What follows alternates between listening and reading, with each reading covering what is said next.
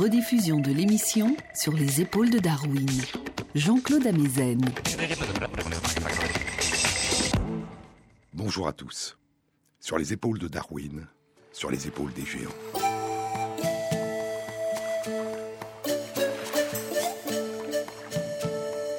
Se tenir sur les épaules des géants et voir plus loin, voir dans l'invisible, à travers l'espace et à travers le temps.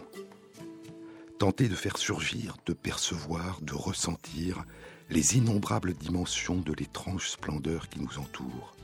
Une présence qui palpite au cœur du vivant, au plus près de l'émotion, de la perception, au plus près des battements du monde. Une présence d'avant les mots, dont le langage nous aurait éloignés et à laquelle nous ne cessons de tenter de revenir. Souvenez-vous, je vous ai déjà parlé du splendide poème mystique de Farid Ouddin Attar, l'un des plus grands poètes soufis qui a vécu en Perse au XIIe siècle de notre ère. Le poème intitulé Mantik al-Tahir, le langage des oiseaux, ou la conférence des oiseaux, qui compte le long et périlleux voyage du peuple des oiseaux à la recherche de leur roi inconnu, le merveilleux Simorgue. Au début du récit, les oiseaux apprennent qu'ils ont un roi qu'ils ne connaissent pas. Comment le splendide Simorgue apparut-il aux vivants Ce fut au royaume de Chine, un soir vers l'heure du minuit. Il envahit soudain le ciel, nul ne l'avait encore vu. De son corps tomba une plume, elle se posa sur le pays. La plume de Simorgue était indescriptible. Sa forme et ses couleurs, à peine vues, changeaient. Chacun n'en perçut qu'un instant un éclat, mais ce fut assez pour que les cœurs en soient épris. Et ce sera pour le peuple des oiseaux le début d'un long voyage, d'une longue quête, à la recherche de leur roi, Simorgue. À quel appel répond la marée qui monte demande Pascal Quignard. À quel appel répond le trajet du soleil dans la nuit et le jour? À quel appel le fruit qui tombe? À quel appel répond l'automne?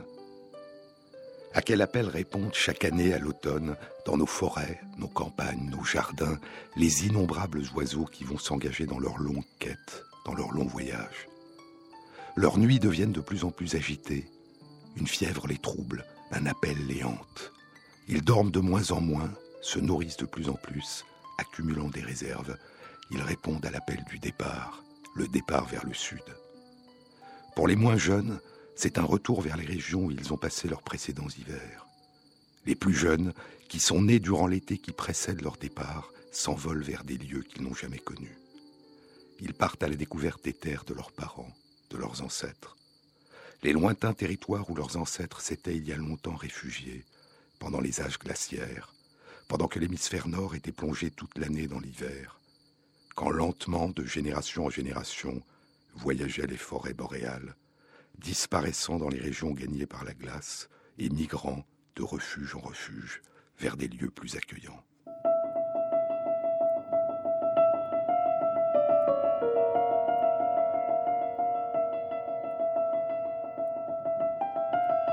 Où s'en vont les oiseaux de l'hémisphère nord à l'automne? Pour la quasi-totalité des espèces, nous connaissons depuis longtemps la réponse. Mais la destination des migrations de certains petits oiseaux chanteurs demeurait encore mystérieuse.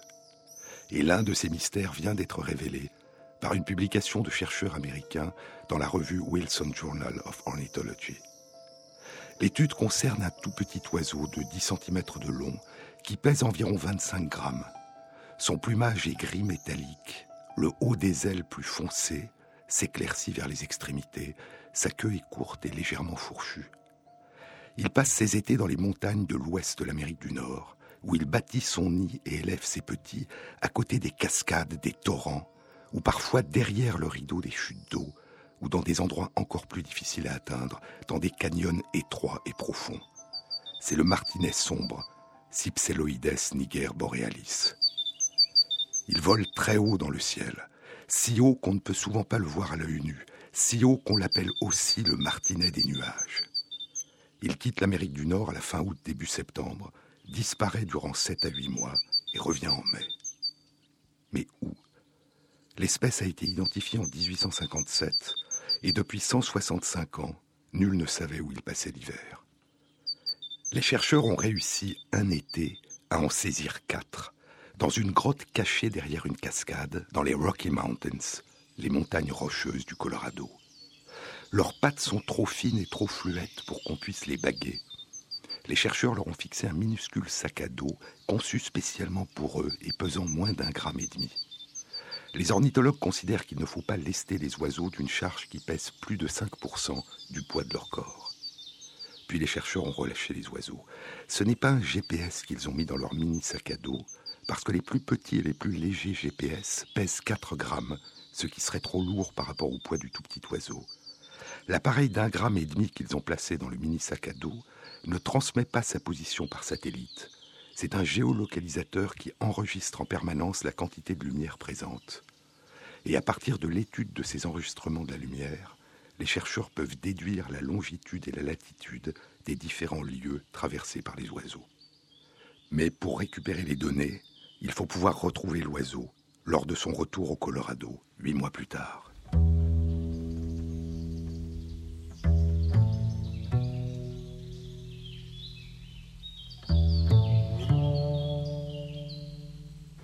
Et les chercheurs ont pu le faire parce que les martinets sombres reviennent le plus souvent de leur mystérieux voyage à l'endroit même où ils ont construit leur nid les années précédentes, ou pour les plus jeunes, à l'endroit même où ils sont nés.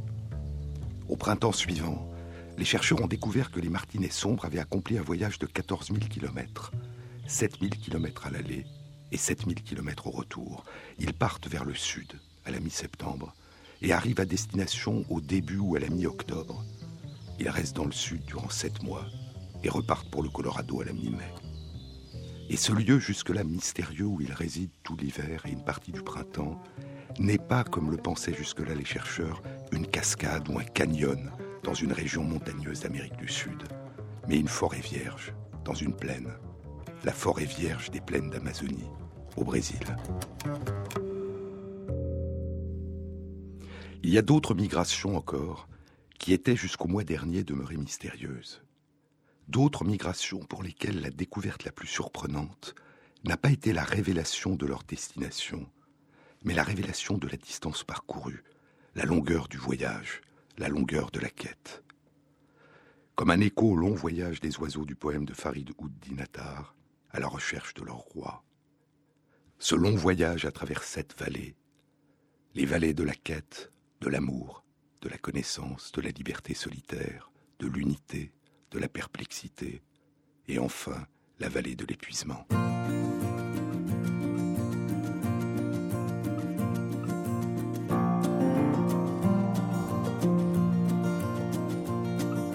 Tu voulais revoir l'endroit? Le voilà devant toi.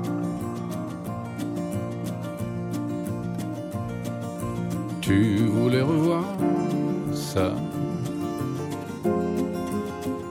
C'est là, devant toi.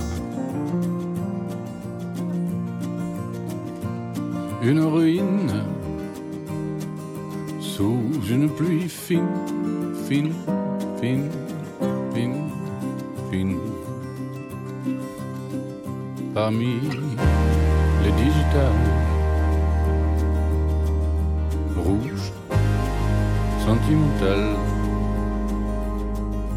Hmm.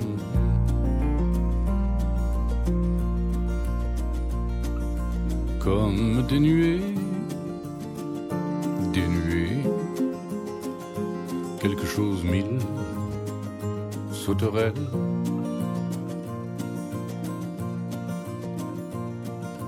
les jours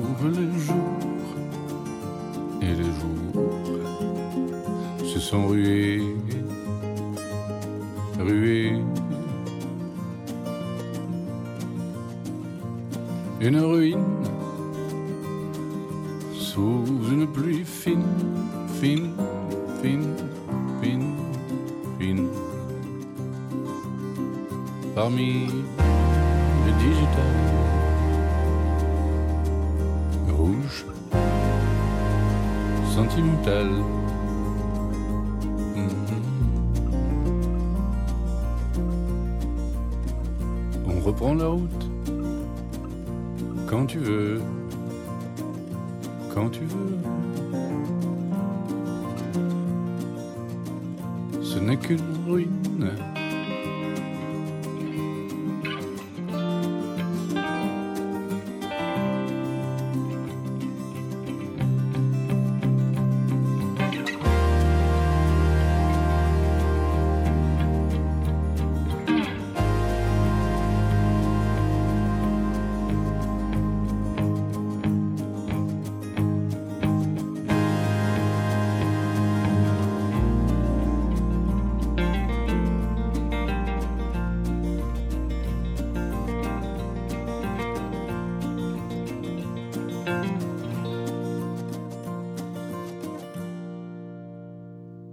Sont des passereaux, des traquets, des traquets moteux, enante, enante.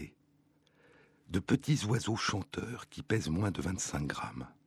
En été, ils résident dans les toundras, qui s'étendent de l'extrême nord-est du Canada au Groenland, à travers le nord de l'Europe et l'Asie, jusqu'à l'extrême nord-ouest du Canada et jusqu'à l'Alaska. C'est là qu'ils vivent leur saison des amours, qu'ils donnent naissance à leurs petits et les élèves. On savait que les populations de traquets moteux qui résident en Eurasie durant l'été migrent à l'automne en Afrique du Nord, dans la région subsaharienne. Mais où s'en vont ceux des Arctiques, ceux de l'extrême nord-ouest du Canada et ceux de l'Alaska?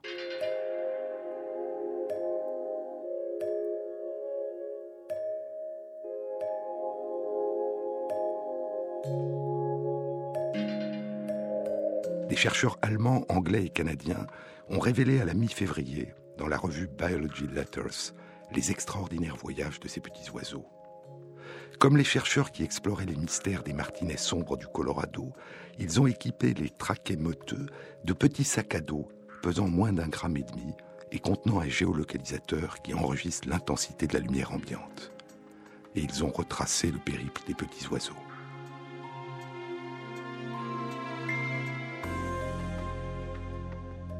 Ceux qui résident en été au nord-ouest du Canada s'envolent vers l'est, traversent 3500 km de l'océan Atlantique au rythme de 850 km par jour et atteignent la Grande-Bretagne au bout de quatre jours. Puis de là, ils s'envolent vers le sud, parcourant 4000 km en trois semaines et atteignant les côtes de la Mauritanie, en Afrique de l'Ouest, où ils passeront l'hiver. Le voyage aller de 7500 km au total dure environ 26 jours et le voyage retour au printemps dure deux fois plus longtemps. Les moteux d'Alaska, eux, ne traversent pas un océan. Ils ne s'envolent pas vers le sud-ouest, mais vers le sud-est, et s'engagent dans un périple beaucoup plus long, survolant des continents. Ils traversent d'abord la mer de Bering, puis toute la Russie du Nord, puis le Kazakhstan, puis le désert d'Arabie, puis de l'autre côté de la mer Rouge, ils gagnent l'Afrique de l'Est, le Soudan, l'Ouganda ou le Kenya, où ils passeront l'hiver. Jean-Claude Amezen sur France Inter.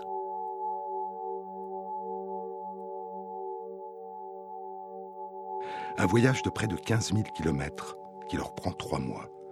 Leur retour au printemps ne dure que deux mois. Et ainsi, chaque année, les traquets moteux d'Alaska sont en voyage durant cinq mois, près de la moitié de l'année. Trois mois aller et deux mois retour, parcourant au total 30 000 kilomètres, des régions arctiques du Nouveau Monde où ils passent l'été, à l'Afrique de l'Est où ils passent l'hiver. Rapporté au poids du traquet moteux, 25 grammes, c'est un extraordinaire exploit, l'un des plus longs voyages qu'accomplit un oiseau migrateur dans le monde. Et désormais, ce n'est plus la destination et la nature de cet extraordinaire voyage qui est un mystère, mais la question de savoir comment ce tout petit oiseau réussit cet exploit. Sachant que parmi ces intrépides explorateurs qui partent chaque année à la découverte des terres de leurs ancêtres, il y a des jeunes qui s'engagent seuls pour la première fois dans ce long périple, ce très long retour vers les terres de leurs ancêtres qu'ils découvriront pour la première fois. Nous n'aurons de cesse, dit le poète T.S. Eliot, nous n'aurons de cesse d'explorer, et la fin de toutes ces explorations sera de revenir à l'endroit d'où nous sommes partis et de connaître le lieu la première fois. Dans le poème de Farid Dinatar, la quête des oiseaux est sans retour. Et l'endroit où ils reviennent, l'endroit d'où ils sont partis et qu'ils découvrent pour la première fois n'est pas un lieu. Je vous ai déjà parlé de l'adaptation qu'Henri Gougaud a faite de la traduction du poème et de la pièce de théâtre que Jean-Claude Carrière en a tirée. Mais avant Gougaud, avant Carrière, durant les années 1940 à Buenos Aires, un autre écrivain, Georges-Louis Borges, avait célébré le splendide poème mystique de Faridou Dinatar et l'avait comparé à un autre splendide poème mystique, écrit deux siècles plus tard, la Commedia, la divine comédie de Dante Alighieri. Borges a fait de cette comparaison le sujet de l'un de ses neuf essais sur Dante, intitulé Le Simorgue et l'Aigle.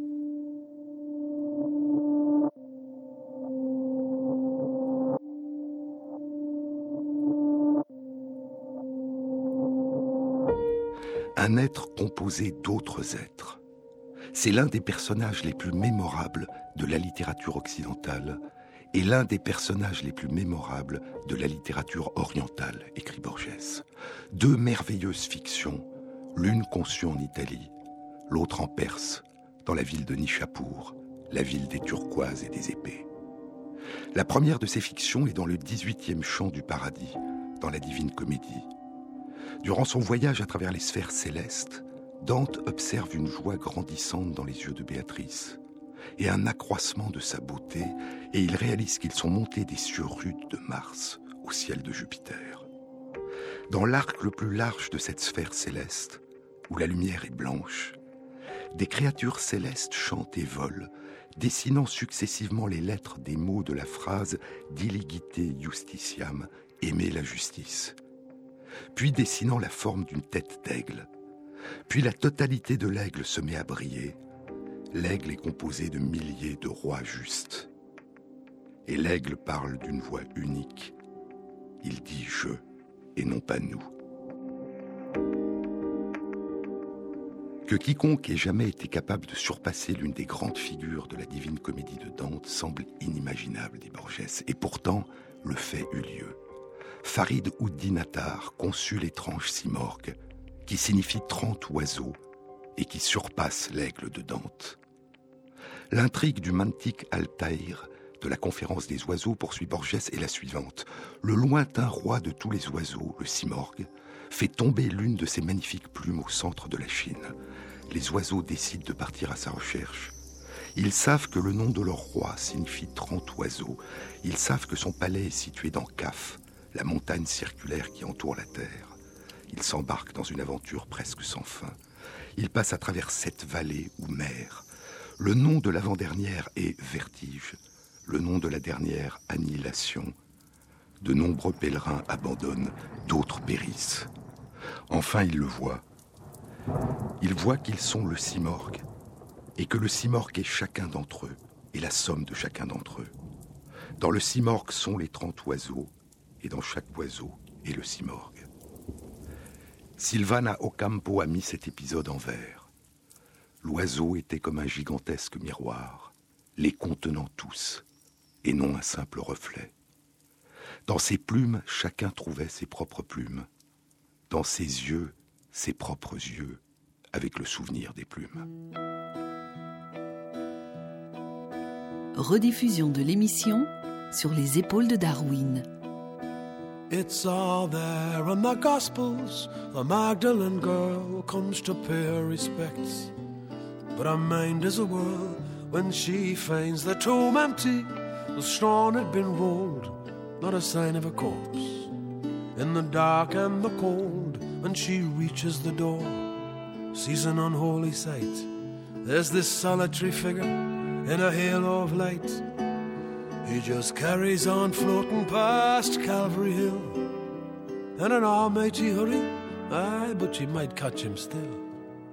Tell me where are you gone, Lord, and why in such haste?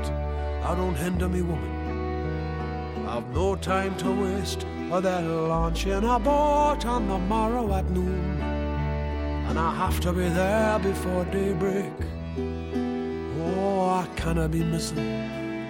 The lads will expect me. Why else would the good Lord Himself? Resurrect me for nothing will stop me. I have to prevail through the teeth of this tempest, in the mouth of a gale. May the angels protect me if all else should fail and the last ship sails.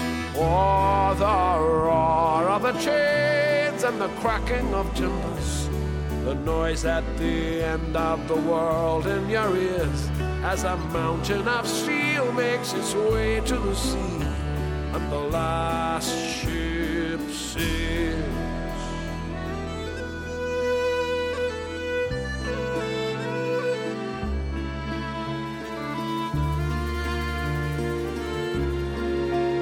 It's a strange kind of beauty. It's cold and austere, and whatever it was that you've done to be here, it's the sum of your hopes, your despairs, and your fears when the last ship sails. Well, the first to arrive saw these signs in the east, like that strange moving finger at Balthazar's feast, where they asked the advice of some wandering priest. And the sad ghosts of men whom they thought long deceased, and whatever got said, they'd be counted at least when the last ship sails. Oh, the roar of the chains and the cracking of timbers, the noise at the end of the world in your ears, as a mountain of steel makes its way to the sea, and the last ship sails. And whatever you promised, whatever you've done, and whatever the station in life you become, in the name of the Father, in the name of the Son, and whatever the weave of this life that you've spun on the earth or in heaven or under the sun, when the last ship sails.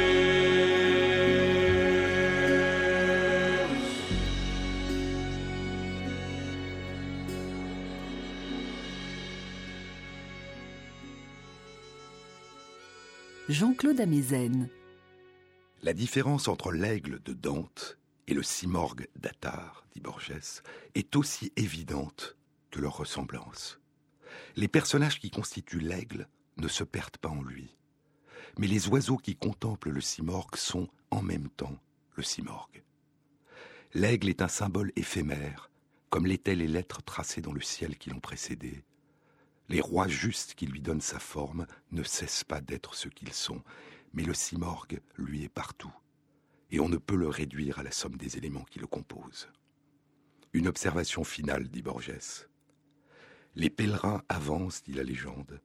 Les pèlerins avancent à la recherche d'un but inconnu. Et ce but, qui ne leur sera révélé qu'à la fin, ne doit pas apparaître simplement comme un renseignement supplémentaire, mais doit faire naître l'émerveillement, en révélant que les chercheurs sont ce qu'ils cherchent. Souvenez-vous, c'est dans l'adaptation par Gougo de la conférence des oiseaux. Les oiseaux se retrouvèrent vivants dans la lumière de Simorgue. Tous les trente se regardèrent, tous les trente virent Simorgue. Tous les trente étaient des oiseaux, et pourtant ils étaient Simorgue. Ils demandèrent sans parole la révélation du secret. Toi, moi. Ces mots semblaient si simples, que voulait-il dire vraiment? Le roi Simorgue leur répondit en silence Ce splendide et puissant soleil, là, devant vous, est un miroir. Qui s'en approche et le contemple voit son visage comme il est, son corps, son cœur, son âme aussi. Le reflet ne sait pas mentir. Vous avez longtemps voyagé, vous avez cru parfois vous perdre. Vous ne vous êtes pas quitté. C'est vous que vous avez trouvé. Mais toi, moi, ces mots qui semblent si simples, que veulent-ils dire vraiment?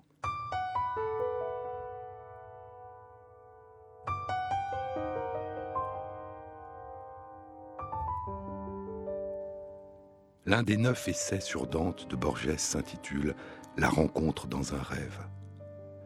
Le matin du treizième jour d'avril, écrit Borges, le matin du treizième jour d'avril de l'année 1300, l'avant-dernier jour de son périple, Dante, ayant accompli ses épreuves, entre dans le paradis terrestre qui couronne le sommet du purgatoire.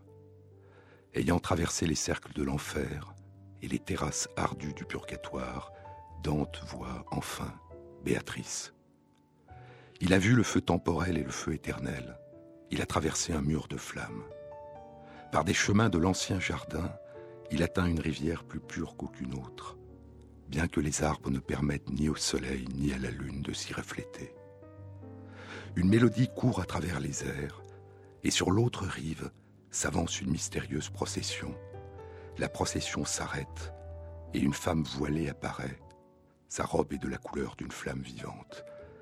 Pas par la vue, mais par la stupeur dans son esprit et la crainte dans son sang, Dante comprend que c'est Béatrice. Comme un enfant perdu, il ressent soudain l'amour qu'il avait auparavant si souvent transpercé à Florence. Avec la mort de Béatrice, écrit Borges, Béatrice perdue pour toujours, Dante, pour atténuer son deuil et sa peine, joua avec la fiction de la rencontrer à nouveau. Je crois, dit Borges, je crois qu'il a construit l'architecture entière de son poème dans le seul but de pouvoir y insérer cette rencontre. Retrouver l'autre, même si elle est à jamais perdue, se retrouver soi-même dans l'autre. Les chercheurs, dit Borges, les chercheurs sont ceux qu'ils cherchent. De la même manière, conclut Borges, dans le livre de Samuel, David est le protagoniste de l'histoire que lui raconte Nathan. De la même manière, De Quincy a proposé que c'est l'homme Édipe et non l'être humain en général, qui est la profonde solution à l'énigme que lui pose le sphinx de Thèbes. Des mondes dans des mondes qui les contiennent tous. Une vision récursive, une mise en abîme.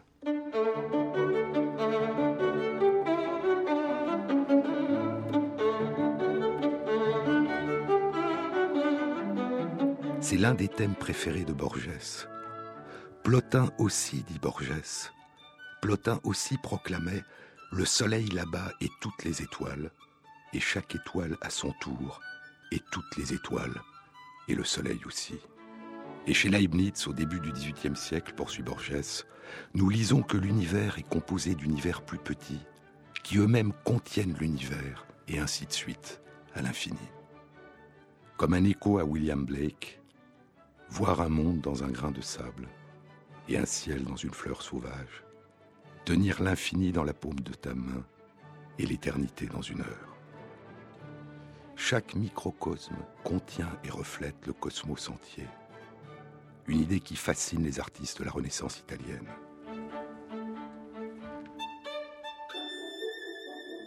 Les peintres de la Renaissance découvriront un moyen de faire entrer le monde et l'harmonie de ses proportions dans un microcosme qui le contient et le reflète. À la magie des couleurs, des ombres et des lumières, ils ajouteront une géométrie plus abstraite, les lois de la perspective. Et sur la petite surface plate d'un tableau, le monde surgira en relief. En 1435, Léon Battista Alberti publie De Pictura, de la peinture, où il expose les bases scientifiques de la perspective. Il faut, dit Alberti, il faut que l'artiste imite la nature, exprime sa beauté, et pour ce faire, il doit utiliser les lois des mathématiques et de l'optique. Mais l'histoire de la perspective en peinture avait une origine plus ancienne.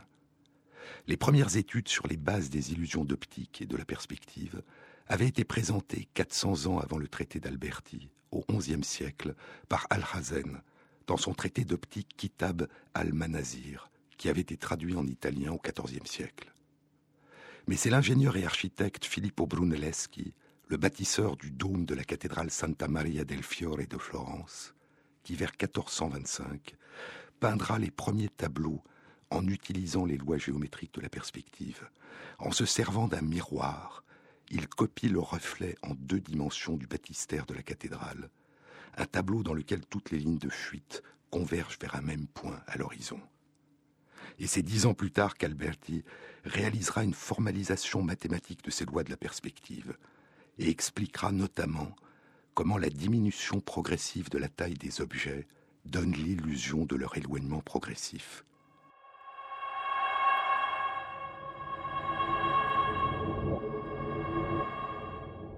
Et à partir de ce moment, il deviendra possible de tout peindre en donnant l'illusion de la profondeur, du relief. Y compris ce qui ne peut se refléter dans un miroir, y compris des mondes imaginaires. D'abord imiter, puis s'échapper de la copie, inventer, créer à partir de lois abstraites, mieux voir pour mieux donner à voir à l'aide de l'illusion. Mais remontons le temps.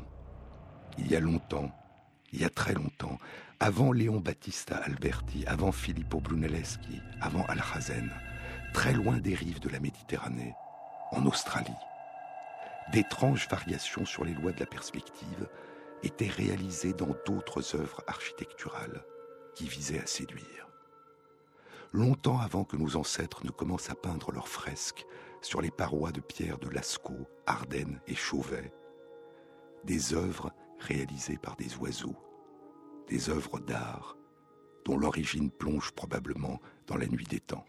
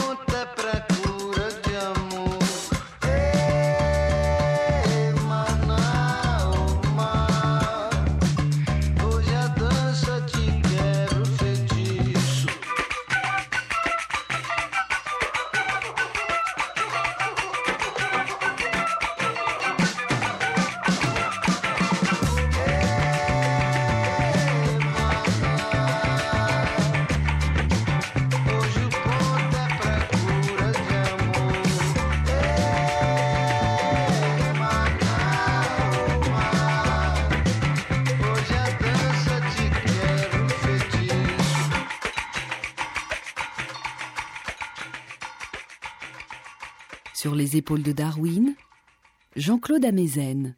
Le pouvoir de séduction des oiseaux ne dépend pas uniquement de la splendeur de leurs chants, de leurs danses et de leurs couleurs. Il dépend parfois aussi de leur réalisation architecturale. De ces tonnelles et de ces jardins de pierre, de ces scènes de théâtre en trompe-l'œil que bâtissent les oiseaux jardiniers d'Australie pour y chanter, y parader et y séduire les damoiselles qui viennent visiter leur territoire cette sensation de beauté qui émerge de l'harmonie des formes et des couleurs, et parfois aussi d'un étrange et subtil jeu d'illusions d'optique, d'un jeu de perspective. Les oiseaux jardiniers appartiennent à la famille des corvidés, la famille des corbeaux, des jets, des pivoleuses, une famille d'oiseaux dont des recherches récentes ont commencé à révéler la richesse de leur capacité mentale, cognitive.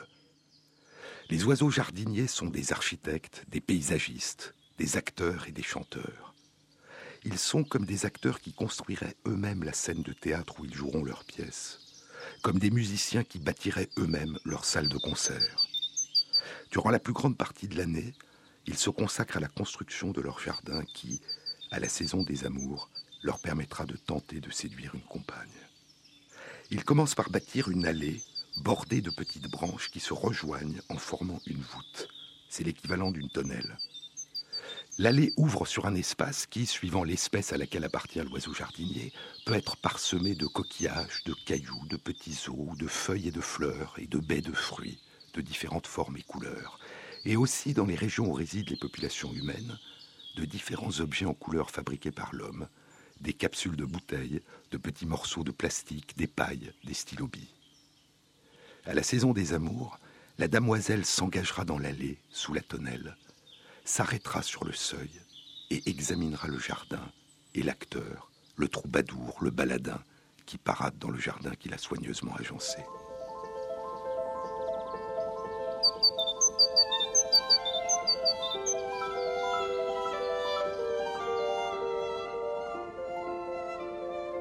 Chez les oiseaux jardiniers satinés, Tilonorhynchus violaceus, le jardin est décoré de nombreux objets de couleur bleue. Les jardiniers satinés n'aiment pas les objets rouges. Si les chercheurs en déposent dans leur jardin, les jardiniers les retirent aussitôt et les transportent à l'extérieur. Leur jardin est parsemé de bleu, la couleur de leurs yeux. Les oiseaux ont les yeux bleu pâle, les oiselles ont des yeux plus foncés, bleu lilas. Et le plumage des messieurs est d'un noir dans lequel la diffraction de la lumière fait surgir une teinte bleue métallique. Et ainsi, la couleur qu'ils donnent à leur jardin est un reflet de leur propre couleur. Les chercheurs se sont demandé quel serait l'effet d'une accentuation artificielle de la couleur bleue de ces jardins sur le pouvoir de séduction exercé par les jardiniers.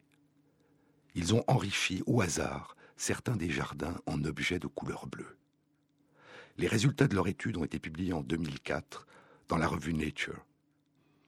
Chez les jardiniers satinés, les damoiselles ne se laissent pas séduire aisément, leur choix est minutieux elles visitent de nombreux jardins, elles évaluent à plusieurs reprises différentes facettes des talents de leurs prétendants, leurs scènes de théâtre, leurs parades, leurs chants, pour finir par ne s'unir qu'avec un seul.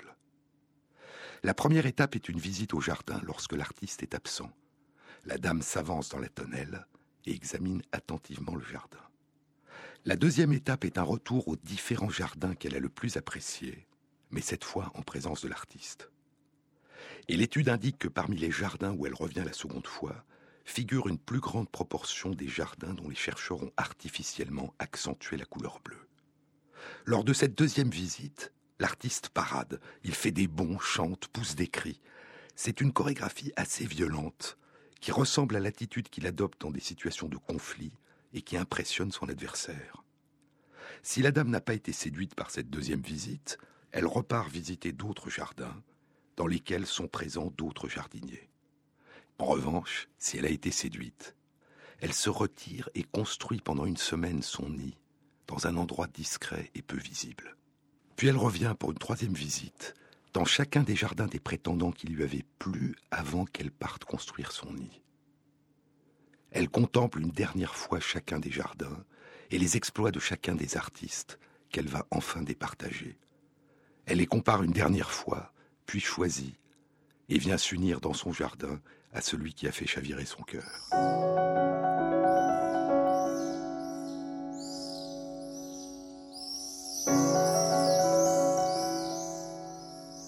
Puis elle repart seule, pondre et couver ses œufs dans le nid qu'elle a construit, et c'est seule qu'elle nourrira et protégera ses oisillons.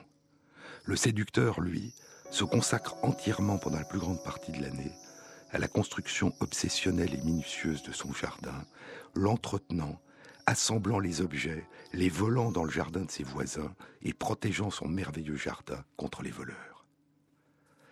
Mais il y a plus dans cette publication que la chronique minutieuse des étranges étapes de cette cour qui conduisent aux amours chez les jardiniers satinés.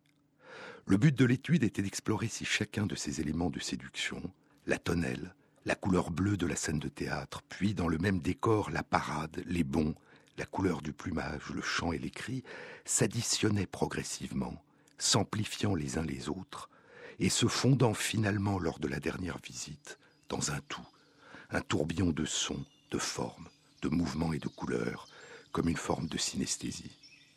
Et l'artiste le plus irrésistible pour toutes les damoiselles serait celui qui réussirait à jouer au mieux de chacun de ces instruments, puis, devenu comme un homme orchestre, réussirait à en faire émerger la plus belle symphonie, enivrant tous les sens.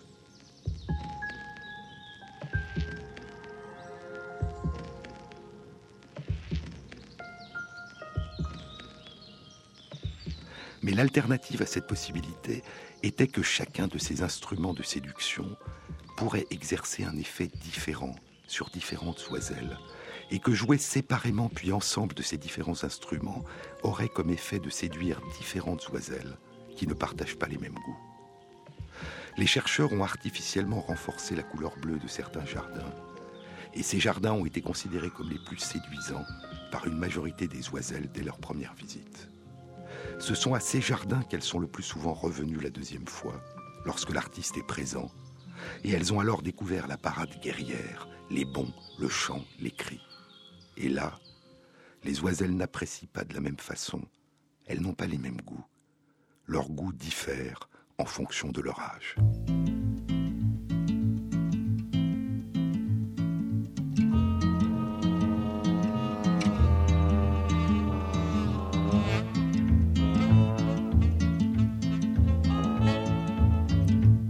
Gets darker, no, not like it ever was.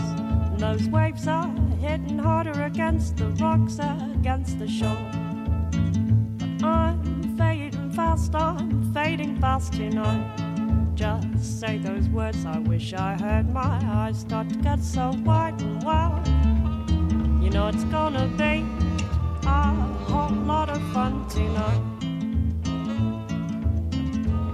You know it's gonna be a whole lot of fun tonight.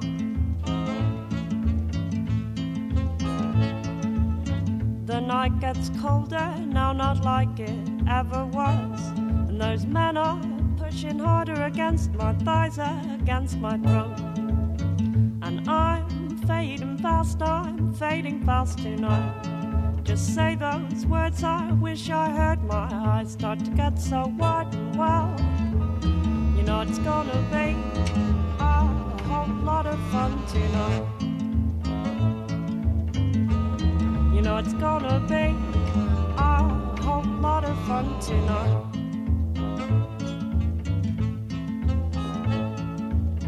Just swaying over everything under the dance hall lights. Well, I spy that man, he want that woman, I, I want his wife. But I'm fading fast, I'm fading fast tonight. Look over your shoulder, see them boys learn how to fight well. You know it's gonna be a whole lot of fun tonight. I said it's gonna be a whole lot of fun tonight.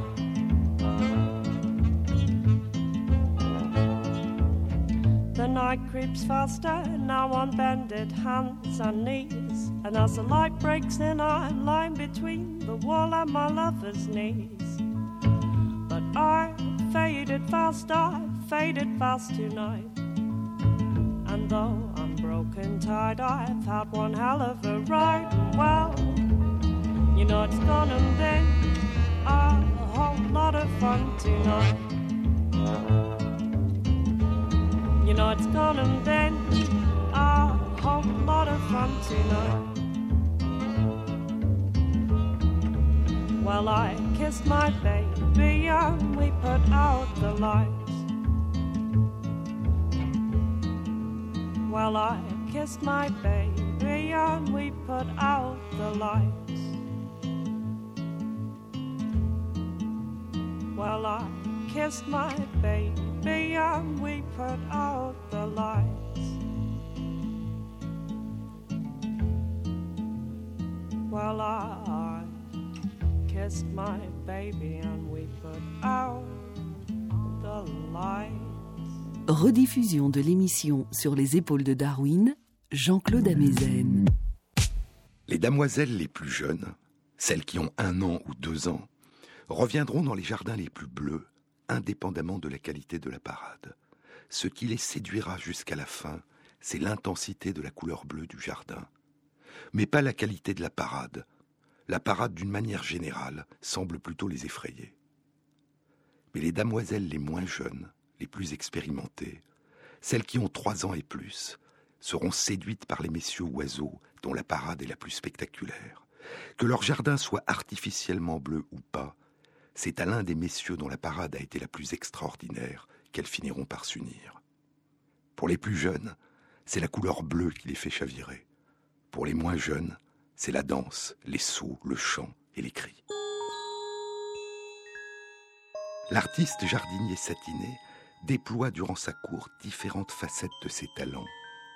Différentes oiselles seront sensibles à certaines de ces facettes, mais pas à d'autres, parce que leur goût varie durant leur existence. Mais revenons à la perspective, au trompe-l'œil, aux illusions d'optique. Parmi les oiseaux jardiniers, ce sont les jardiniers à nuque rose, Ptilonorhynchus nucalis, qui bâtissent les jardins les plus sophistiqués.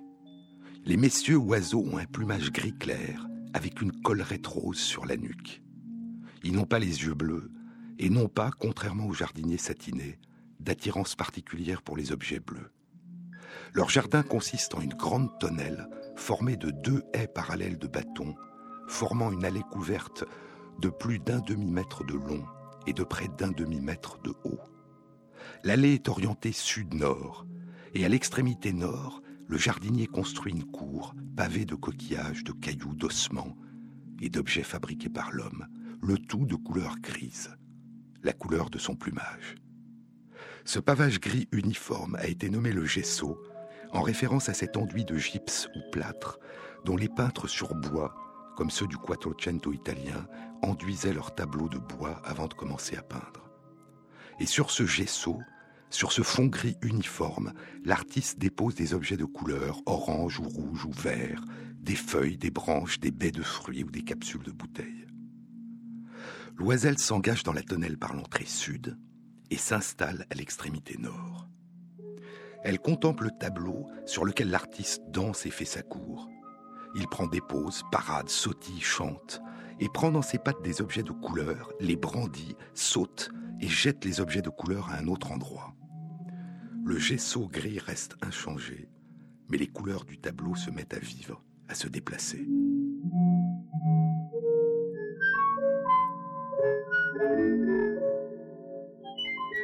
La damoiselle observe, va visiter d'autres jardins, puis choisit enfin l'artiste qui l'a séduite.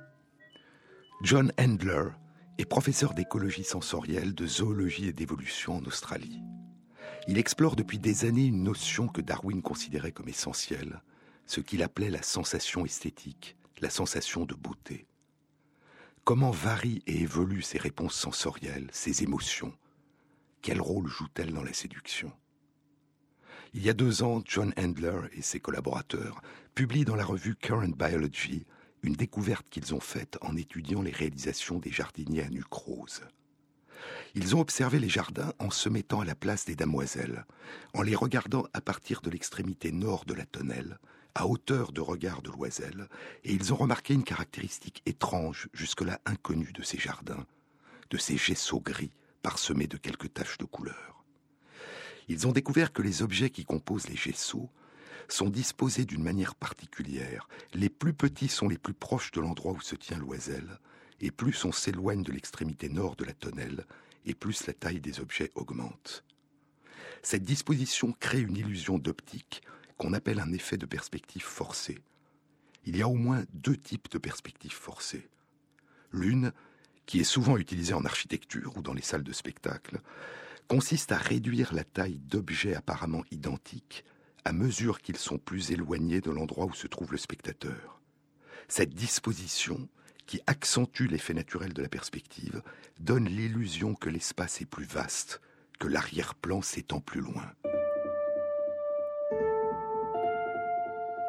L'autre type de perspective forcée, que construisent les jardiniers à nuque rose, donne l'illusion inverse.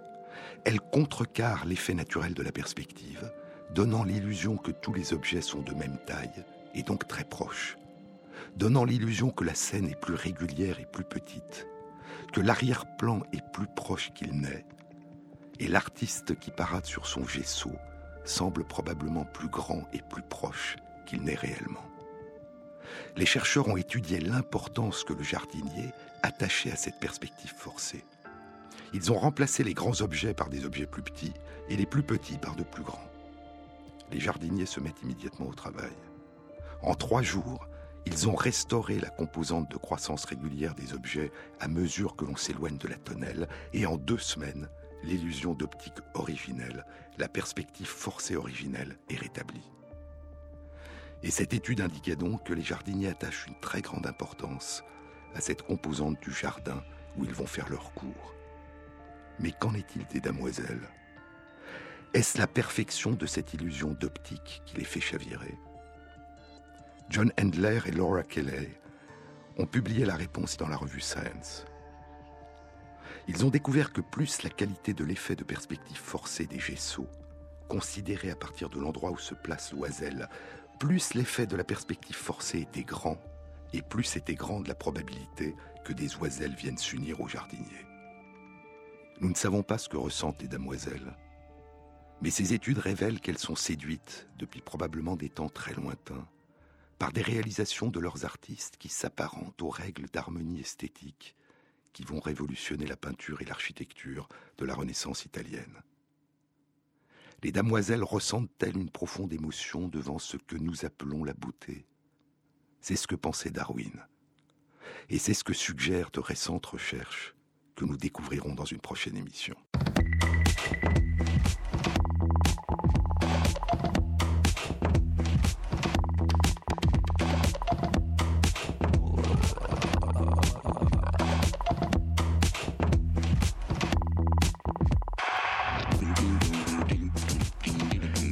A été réalisée par Fabrice Lègle, avec à la prise de son Sandrine Laurent et Jean-Baptiste Audibert pour la programmation des chansons. Et merci à Christophe Magère qui intègre sur la page de l'émission les références des articles scientifiques et des livres dont je vous ai parlé. Bon Noël à tous. À samedi prochain.